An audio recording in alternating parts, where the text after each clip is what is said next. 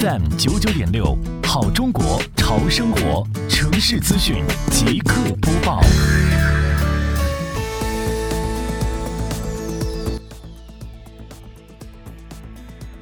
台风来临之前，为进一步深化河道的综合整治，结合杭州市西湖区六大比拼十项行动的工作部署要求和无水共治的防汛工作要求，杭州市西湖区双浦镇工作人员对重点区域开展了全面隐患的排查工作，根据前期圈定的易积水点做好排查、整改和应急处置，